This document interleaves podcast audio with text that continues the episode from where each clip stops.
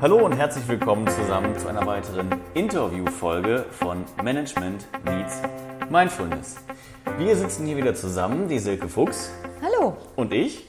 Und ihr habt wahrscheinlich die letzte Folge oder hoffentlich die letzte Folge gehört. Ansonsten raten wir euch dringend nochmal zurückzuspringen und euch Teil 1 anzuhören vom Thema positive Psychologie und was hat sie für Einfluss oder welche Einflüsse kann sie haben für den Berufsalltag und die Arbeitszufriedenheit.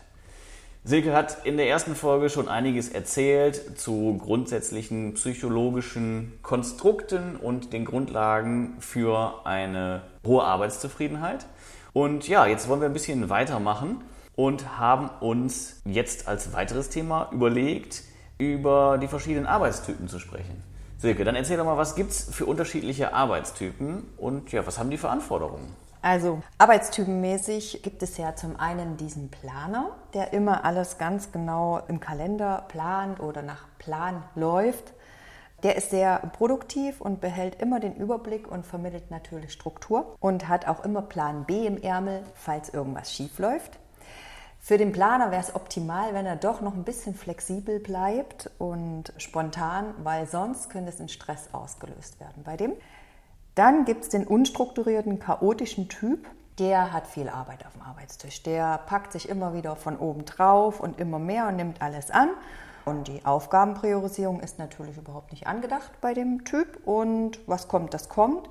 Aber wenn man diesem Typ Druck gibt, dann bringt er auch Aufgaben bis zum Schluss zu Ende. Dann gibt es noch den Einzelkämpfertyp, wie schon der Name sagt. Der arbeitet lieber alleine und ist nicht so der Teamplayer und der braucht auf sich zugeschnittene Aufgaben. Dann gibt es noch den lockeren Typ. Für den ist alles einfach. Der läuft so ein bisschen wird schon Mentalität durchs Arbeitsleben und alles hat seine Zeit. Aber wenn er arbeitet, dann ist er hochkonzentriert und kreativ. Und danach braucht er aber auch wieder Regenerationszeit. Und dann gibt es noch diesen perfekten Typ, der ist immer sehr bemüht, dass alles ordentlich ist, seine Arbeit perfekt gemacht wird. Der braucht klare Ansagen und Anweisungen. Und solange der Perfekte keine Konkurrenz in seinen Augen hat, kann er auch ganz gut im Team arbeiten. Aber was wichtig ist bei dem Typ, dass man ihm Grenzen setzt, dass man ihn mal aufmerksam macht, wenn er zu viel und zu eifrig an einer Arbeit sitzt, damit er besser mit seiner Energie haushalten kann. So, mehr Arbeitstypen kenne ich nicht. Das war schon ein guter Überblick, würde ich sagen. Jetzt habe ich das Gefühl, ich persönlich bin ein planender Chaot, der mhm. ein Einzelkämpfer ist und manchmal aber auch gerne im Team arbeitet. Also es hängt natürlich ein bisschen von der Aufgabe ab. Diese Typenmodelle haben ja immer so ein bisschen das Problem, dass sie Dinge sehr vereinfachen. Also wie kann ich für mich dann daraus so den, die beste Essenz ziehen? Ja, eben in der Annahme, ich wäre ja alles. Also wie du schon gesagt hast, ist richtig, kommt natürlich immer auf die Situation drauf an oder was für Aufgaben. Da gibt es ja Aufgaben, das kennen wir alle, die machen wir unheimlich gerne und dann können wir so richtig zum Arbeitenden werden, zum Fleißigen. Und aber dann gibt es auch Aufgaben, die machen wir nicht so gerne und dann lassen wir uns die Aufgaben immer wieder draufpacken. Es geht auch gar nicht darum, genau rauszufinden, was für ein akribischer Typ ich bin, ob ich jetzt der Planer bin oder nur. Das ist ja wieder so Schubladendenken. Wichtig ist, dass du für dich eine Idee entwickelst, das kann ich gut, ich kann gut planen zum Beispiel und ich kann gut Strukturen und wenn das dein Chef weiß oder der Chef mitbekommt, aha, der hat die Fähigkeit zu planen, das ist super. Und der ist aber zum Beispiel der leichte, lockere Typ, der arbeitet auch, aber geht halt mit dieser Haltung durch die Gegend, na ja, das kriegen wir schon hin. Der ist eher so fürs Team ganz gut gebracht, zum wieder positiv aufwachen, wenn mal irgendwas schiefgegangen ist. Und der Planer ist ganz gut für Projekte, dass der Chef halt weiß, wo setze ich wen ein oder wen stecke ich zusammen. Das macht natürlich keinen Sinn, einen Planer mit einem chaotischen Typ zusammenzustecken, wenn die zusammen ein Projekt planen sollen. Dann würde der Planer kaputt gehen dran. Und der chaotische Typ wäre einfach genervt. Wenn man die aber zusammensetzt und sagt, so pass auf, ich plane und du bringst deine Kreativität mit da rein, dann ist das wieder kompatibel miteinander. Da muss man halt immer ein bisschen gucken. Also alles möglich. Alles möglich. Und jeder hat gewisse Anteile in sich Genau. mit unterschiedlich starker Ausprägung, wie du eben gesagt hast, in unterschiedlichen Situationen. Und jetzt bist du ja schon in das Thema Teamzusammenstellung gekommen. Ich glaube, das wäre auch nochmal ein spannendes Thema für eine der weiteren Folgen. Da wollen wir jetzt auch gar nicht zu tief reingehen, mhm. weil man allein darüber, glaube ich, stundenlang philosophieren kann. Von daher denke ich, wir springen einfach mal in das nächste Themengebiet. Wir haben jetzt so ein bisschen gesagt, was kann der Einzelne? Und jetzt braucht jeder Einzelne natürlich auch bestimmte Dinge. Mhm. Du hast eben bei, ich glaube, bei dem chaotischen Typen war es, der seine Regenerationsphasen äh, mhm. braucht. Das mhm. braucht natürlich jeder irgendwie. Und der Planer muss die wahrscheinlich einplanen. Ja. Während der Chaot sie einfach sich dann nimmt, wenn sie ihm in den Sinn kommt, wenn es sich anbietet. Abgesehen von den Regenerationsphasen, was brauchen wir? Oder im Umkehrschluss, was hält uns davon ab, glücklich zu sein bei der Arbeit? Was hält uns davon ab, glücklich zu sein? Ich sage jetzt mal ganz frech nichts. Also wir hatten ja die psychologischen Grundbedürfnisse mhm. in unserem ersten Podcast. Und wenn die erfüllt sind, dann sind wir glücklich. Das ist einfach. Ganz einfach. Fühlt sich aber manchmal gar nicht so einfach an. Natürlich. wenn es einfach wäre, könnte es jeder. Das stimmt, das stimmt. Das heißt, die Verantwortung dafür, dass wir zufrieden sind, die liegt auch gar nicht bei anderen Menschen, sondern die liegt einzig und allein bei uns. Habe ich das richtig verstanden? Definitiv. Puh, noch mehr Arbeit. Was können wir denn aktiv dafür tun, um glücklich und zufrieden zu sein? Also das hatte ich ja eingangs in dem anderen schon gesagt, dass man sich mit der Arbeit identifiziert, dass man da glücklich ist, also dass man sich wohlfühlt. Das ist schon mal wichtig. Dann kann man aber auch so Dinge machen, wie zum Beispiel, manche haben ja ihr Familienfoto auf dem Schreibtisch stehen. Ne? Das sind so kleine Anker, wenn man da drauf guckt, da freut man sich. So schöne Dinge, kleine Anker irgendwo hinstellen oder wenn man im Urlaub war, ein Erinnerungsfoto irgendwo hinstellen. Also, dass man sich an schöne Dinge erinnern lassen kann. Da kann man schon was innerhalb der Arbeitszeit für sich tun. Oder so kleine Mini-Urlaube machen, sage ich immer dazu. Das sind so kleine Pausen, wo man sich vornimmt, jetzt trinke ich mir meine Tasse Kaffee und die ist nur für mich und da lasse ich mich auch nicht vom Handy stören oder von irgendeinem Mitarbeiter oder vom Chef. Vielleicht optimalerweise kann man da sogar rausgehen, wenn es natürlich möglich ist. Gut ist es nicht, das sage ich jetzt gleich, zum Chef zu sagen, ich gehe jetzt im Mini-Urlaub, ich komme jetzt nicht. also immer mit Rücksprache und dass das alles im Rahmen passiert. Aber machen. Quasi Pause machen, sich Zeit nehmen für sich und da wirklich sich was Gutes tun, dass es einem gut geht damit. Das ist dann unter Selbstfürsorge zu verstehen. Mhm. Dann kann man sich auch viel bewegen, wenn man zum Beispiel im Büro sitzt und ja einen sitzenden Job hat. Wenn man zum Beispiel im Büro 2 vorne und man sitzt im Büro 5 hinten, dem Mitarbeiter irgendwas mitteilen will, dass man einfach mal hingeht und mit dem spricht. A, ist es wieder gut für die Beziehung, ne, wenn man da wieder an die Grundbedürfnisse denkt, Mitarbeitergespräch, mhm. miteinander. Mhm.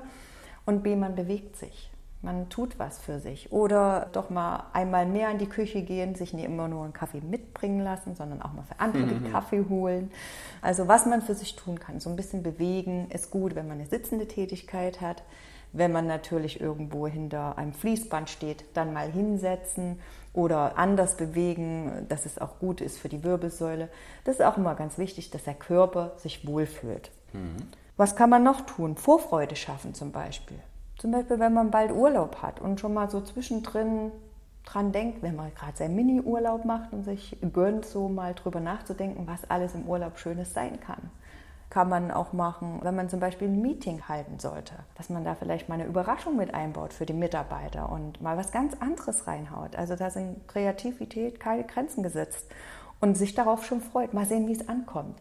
Da kommt auch wieder die Autonomie bzw. die Kompetenz ins Spiel, ne? sich wirksam erleben.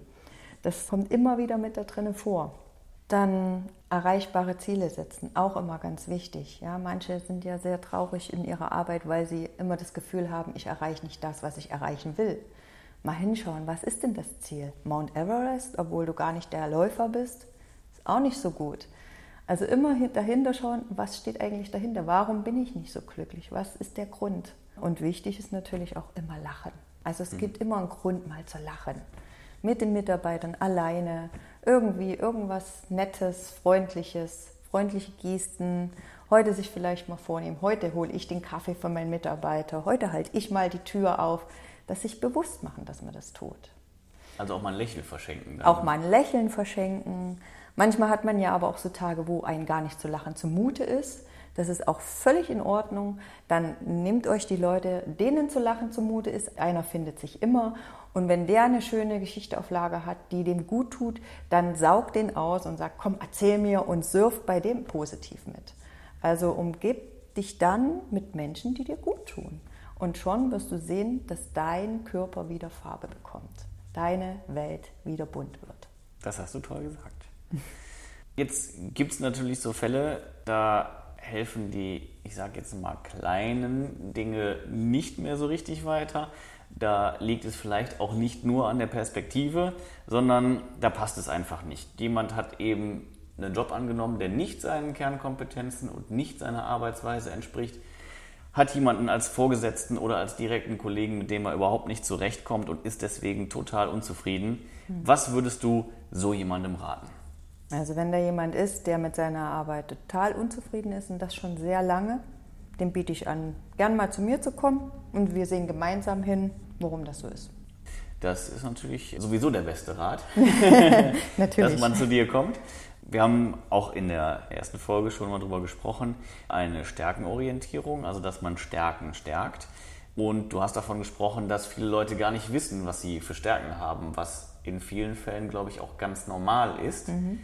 Und wenn man mich persönlich fragt, wird man auch gar nicht dazu erzogen, in dem, was die Schule einem so beibringt, seine Stärken so richtig zu erkennen. Was kann man denn bei dir machen, um sich selber besser zu verstehen?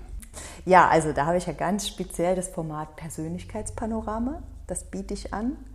Das ist von der Daniela Blickhahn ein ganz tolles Format, wo man eben selber seine Fähigkeiten, seine Stärken, seine ganzen Persönlichkeiten, die einen ausmachen, entdecken kann. Und das könnte man machen, damit man zumindest eine Idee bekommt, was man alles in sich hat. Das klingt gut. Du hast jetzt auch schon von mehreren Persönlichkeiten gesprochen, also ja. im Plural. Jetzt dachte ich immer, ich hätte nur eine einzige. das musst du mir erklären. Genau, also man hat ja schon das Gefühl in einem, wenn ich jetzt irgendwas machen möchte und da gar keine Lust zu habe, da spricht man ja zum Beispiel von dem inneren Schweinehund. Schon haben wir schon den ersten, ja? Ja, stimmt, den kenne ich auch. Ja, genau. So oder wenn so eine Stimme innerlich kommt so und protestiert wegen irgendwas, du hast jetzt eine fleißige Aufgabe gemacht, hast da ordentlich mitgeschrieben und dann kommt so, so der Arbeitskollege oder ein Student oder wer auch immer, was du da gerade machst und sagt, kann ich deine Abschriften haben? Ich habe da nicht aufgepasst oder ich war da nicht da, ich hatte keine Zeit. Dann kann natürlich in dir sowas kommen, so, ja, gerne, klar, ich bin hilfsbereit, geben wir hin. Und dann meldet sich der Nächste, nein, der war faul, der kriegt nichts von mir. Ja, schon die zweite Persönlichkeit. Und dann der dritte, naja, eigentlich würde ich wollen, aber wenn der dann sieht, was ich nur aufgeschrieben habe, dann denkt er vielleicht, ich bin gar nicht so gut oder habe Rechtschreibfehler drin. Also das zeigt schon auf, dass es doch ein paar Persönlichkeiten in uns gibt, die so ein bisschen was sagen wollen, Mitspracherecht haben mhm. in unserem Leben. Das ist wie so ein inneres Team. Und wenn man das gut kennt und dann gemeinsam wie in einem Arbeitsverhältnis, da kann man schon einiges stemmen und ein paar Projekte auf Bahn bringen. Super, ja, danke. Das war sehr hilfreich. Ich würde sagen, das war ein toller zweiter Teil. Mhm. Ich danke dir, Silke, danke dass du auch. wieder zur Verfügung gestanden hast und uns an deinem Wissen hast teilhaben lassen. Wie bei jeder Folge wollen wir natürlich auch jetzt nochmal darauf hinweisen, wie man uns erreichen kann. Und ich würde sagen, Silke, du fängst an. Wo findet man dich? Wie kann man mit dir Kontakt aufnehmen? Also, ich habe einmal eine Internetseite www.mentaltrainer.in oder per E-Mail sf.mentaltrainer.in. Genau. Und äh, auf Instagram findet man mich über Coach für positive Psychologie und Facebook auch über Coach für positive Psychologie. Genau. Wunderbar. Hinterlasst uns auch gerne einen Kommentar und natürlich eine 5-Sterne-Bewertung in den Portalen, wo ihr gerade den Podcast hört. Ansonsten findet ihr Management Meets Mindfulness auch bei Instagram und auch bei Facebook. Entweder über Management Meets Mindfulness oder MXM Podcast. Und so ähnlich lautet auch die E-Mail-Adresse, das ist die info at m-x-m.net. Wir danken euch fürs Zuhören und freuen uns auf die nächste Folge. Auf Wiedersehen. Tschüss.